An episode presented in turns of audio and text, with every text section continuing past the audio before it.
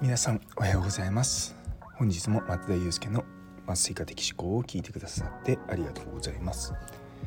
この放送は無痛分娩や酸化麻酔を中心に医療ビジネステクノロジーなどのいろいろを毎朝6時に発信していく番組です。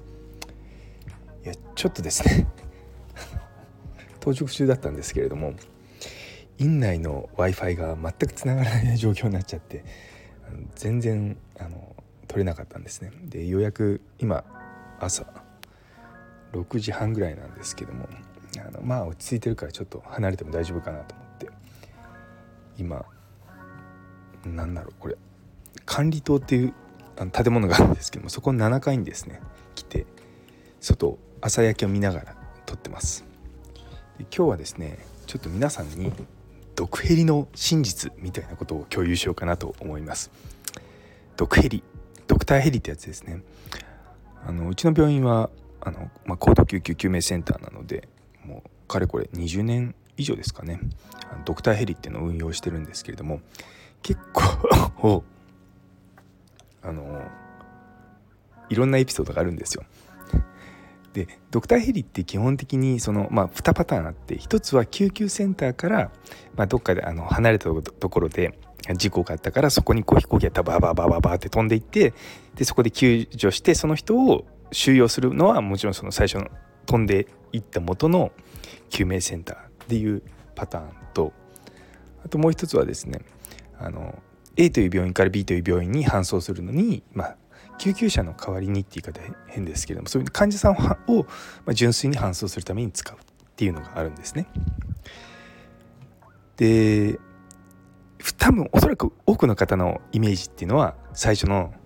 救命センターからドクターヘリが飛んでいって助けてそこに戻ってくる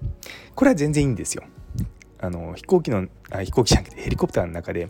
あのー、救助って、まあ、もちろん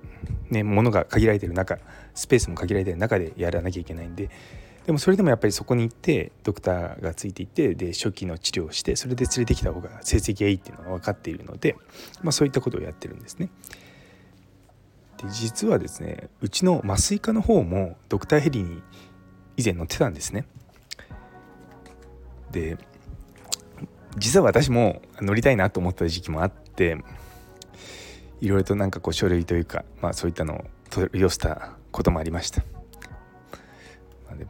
ななんかですねいろいろとこう保険に入ったりとかなんだとかあるのと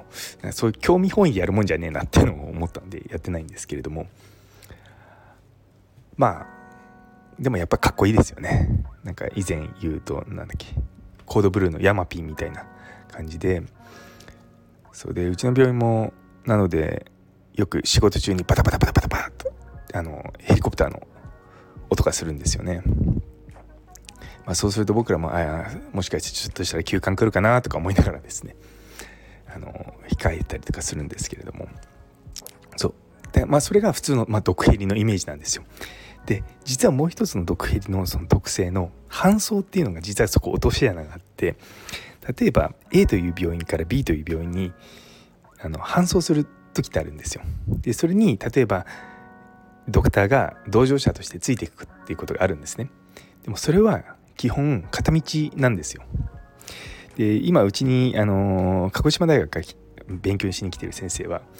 以前その研修医だった時かなあの奄美大島から鹿児島の本島に